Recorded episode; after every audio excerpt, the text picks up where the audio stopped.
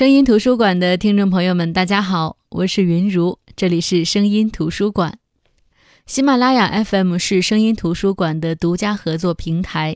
那之后呢，也会定期定量的上传节目。如果大家喜欢本期节目，可以打赏支持。当然，订阅、下载、转发以及收听本身就是对我的鼓励，在这里感谢大家。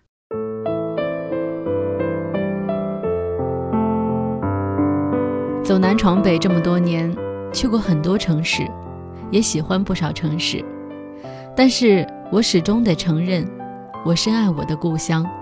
不是因为每次回到家，妈妈带我去吃她发掘的那些好吃的东西，也不是因为故乡日新月异的变化让我自豪，主要是因为，只要火车一到站，那股扑面而来的熟悉感，那是刻在骨子里的熟悉。也是睡梦当中不曾发觉的安慰。说到故乡，今天就跟大家来分享著名导演王小帅的《薄薄的故乡》。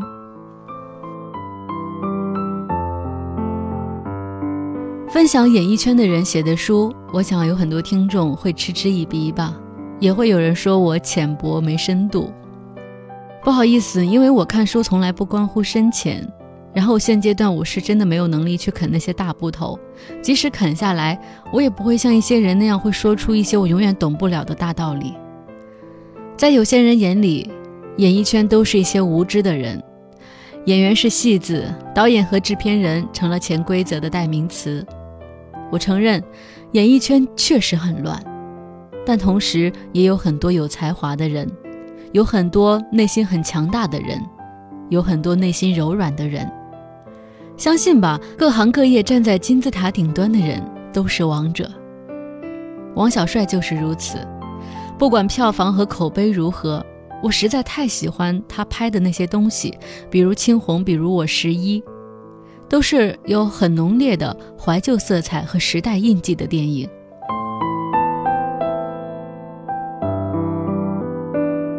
说说王小帅吧。我能记起的，他拍的最近的一部电影，好像是两年前拍的《闯入者》吧。如果我没记错的话，这部电影在二零一四年是作为唯一一部华语电影入围第七十一届威尼斯国际电影节的主竞赛单元。而王小帅拍过很多电影，很多我喜欢的电影。他是中国独立电影先锋导演，是中国第六代导演当中享誉国际的标签式人物。那直到我读了《薄薄的故乡》这本书，我才觉得真正读懂了他的电影。说是薄薄的故乡，但是王小帅的故乡究竟在哪里呢？是他的出生地上海，还是童年成长的地方贵阳？是后来的武汉、北京、福州？王小帅说，他确实无法说清楚自己究竟是哪里人。而在开篇的序里，他这么说。你老家是哪里的？这是中国人见面最常用的一个客套问题。然而在我这里，它就真的成了问题。熟悉我的朋友会为我打圆场，说这个问题可复杂了，我来替他回答吧。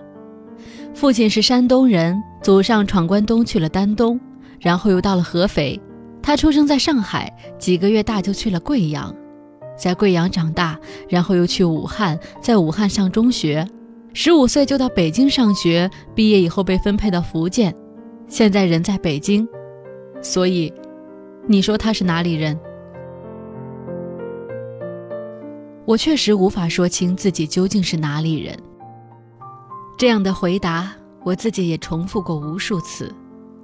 问话的人或许还会说：“这不难啊，你出生在上海。”就是上海人呢，可是我出生才几个月就随父母内迁走了，连户口都没有上过，我怎么好意思说我是上海人呢？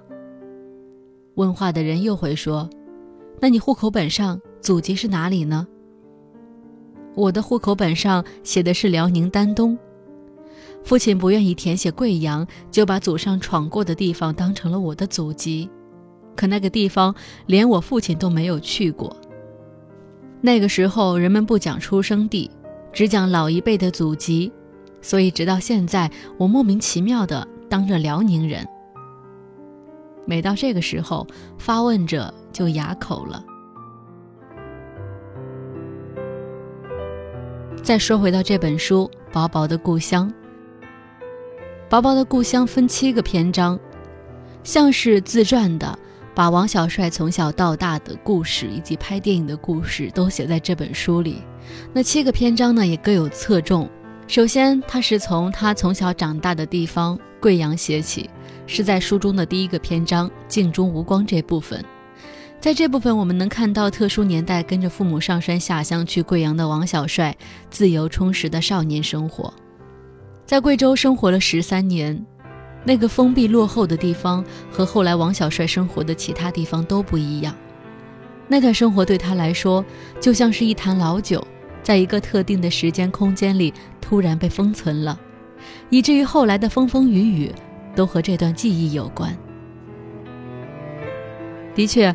我觉得王小帅后来拍过的电影很多情节都好像是童年发生过的一样，很清晰。比如在这本书《薄薄的故乡》开篇就描写了一个场景，说是在一九七五年的春天，九岁的王小帅目睹了一个警察抓逃犯的过程。逃犯在离他特别近的时候被警察抓住了，然后就在被扭送走的时候，逃犯回头看了那年的王小帅一眼。王小帅想，完了。他记住我了，他会回来报复我的。看到这里的时候，我就觉得特别特别熟悉，特别像电影《我十一》里的一个场景。谁知王小帅就在这段后面写上了一句手写体的字，他说：“电影《我十一》的逃犯部分与此紧密相关。”看到作者自己承认，我觉得有种说不出的自豪感。生活当中。尤其是童年经历的某一件事，哪怕是某一个片段，谁都没有办法预知它会在我们的生命当中掀起什么波澜。所以，我觉得珍惜自己的经历总是好的。十三岁的时候，王小帅跟父母去了武汉。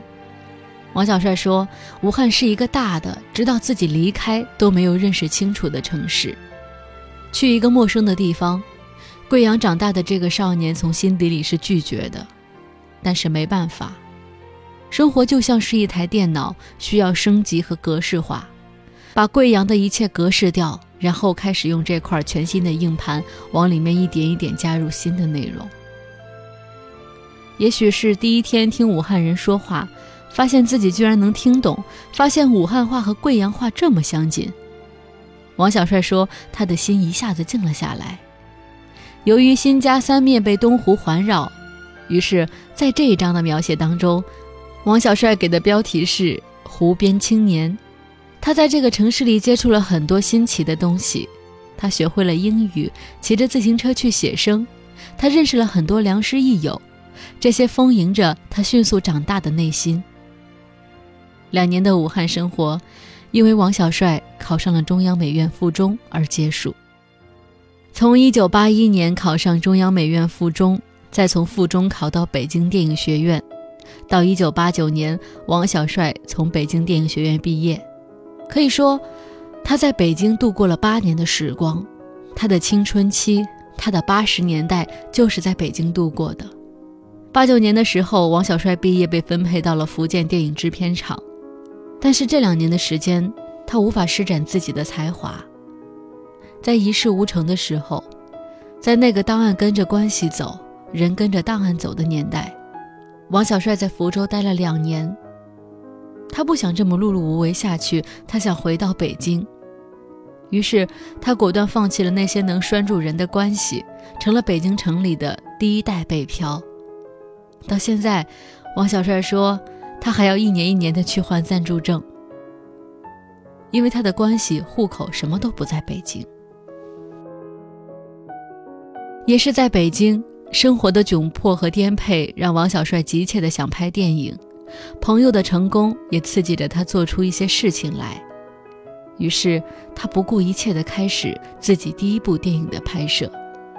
关于这点，我想跟大家分享一下书里的文字。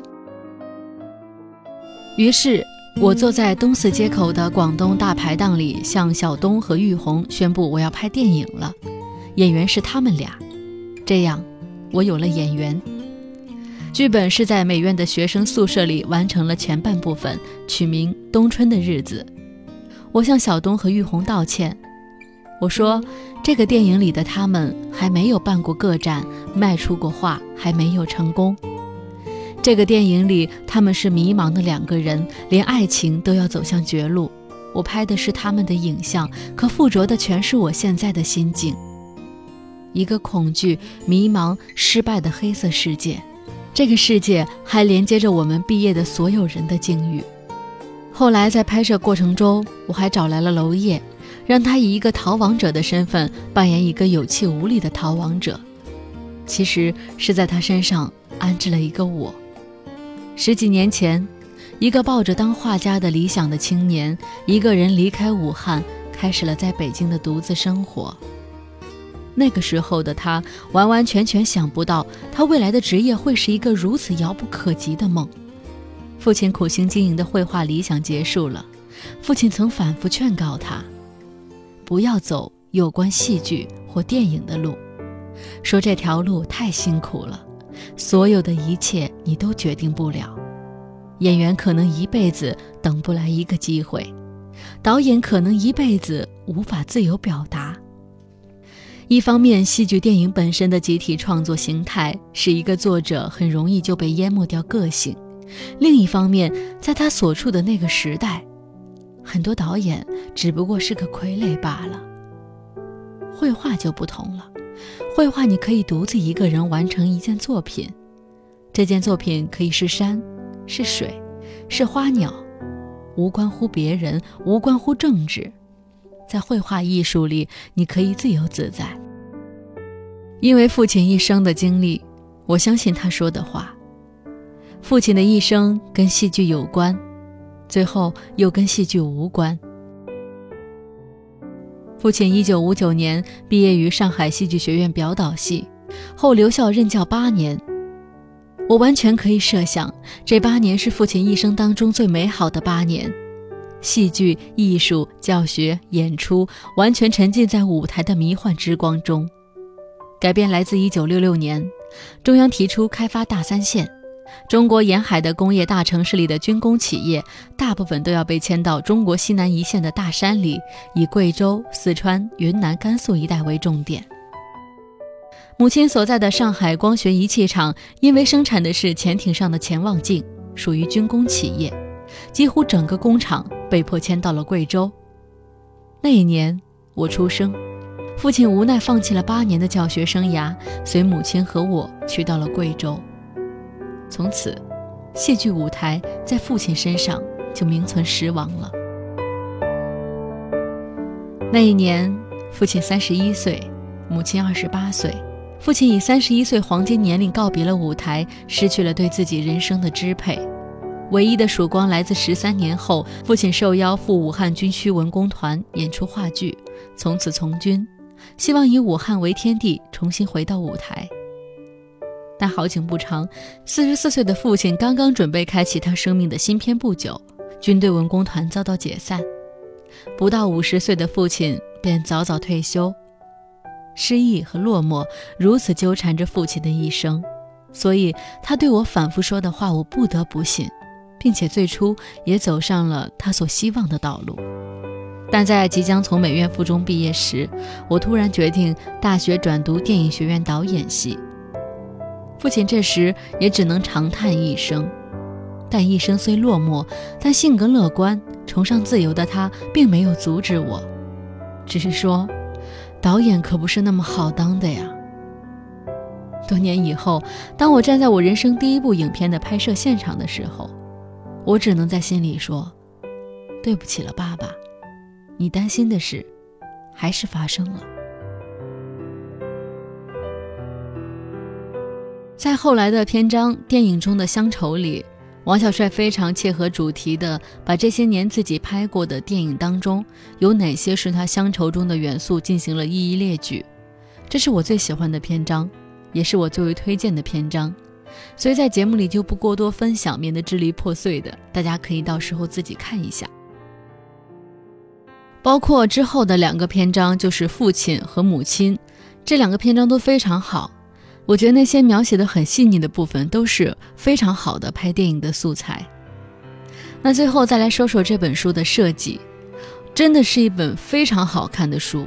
不光是因为内容好，更因为这本书的颜值特别高。我以前说过，我特别会去保存一些封面以及装帧设计特别好的书，比如说朱迎春的书，比如说之前我分享过的棉史丽莎的《亲爱的闺蜜》，都是封面或者说装帧设计特别漂亮的书。那这本薄薄的故乡一拿到手，我就特别喜欢它的封面，封面是雾状的白硫磺纸。它是双层的封面，外面的这层因为它是硫磺纸，所以有点透明。但是这个透明呢，又是雾状的，就雾蒙蒙的感觉，就是既朦胧又透明。这是第一层，第二层呢，它是纸质版的，上面有很多字，它们是可以独立存在的，但是又互相融合。因为像这个硫磺纸上有一条一条的黑线，这个黑线看上去的设计感就是特别像装饰线，但其实呢，它是一条删除线。它删除了第二个封面上对应的文字，那一页写的一些字刚好被这些线删除，而这些删除线在王小帅的书里也是经常能够看到的。翻开书的那页，你就会感觉到有一种说不出的亲切，因为里面既有原文的签字排版，也有王小帅的手写，这手写就像是批注一样，也像是对第一版文字不满意，然后自己拿着笔在这个排版上进行了修改。其实我觉得就像是回忆一样，我觉得肯定是有不真切的地方。这一次想起这件事儿，我以为是这个样子的，但当我过后再想起来，我可能就不愿意这么说了。这种人性里关于回忆的复杂和矛盾，就这么被王小帅用书的形式摊开来了。所以我觉得适合收藏的不光是王小帅的内容，还有这本书的封面装帧设计。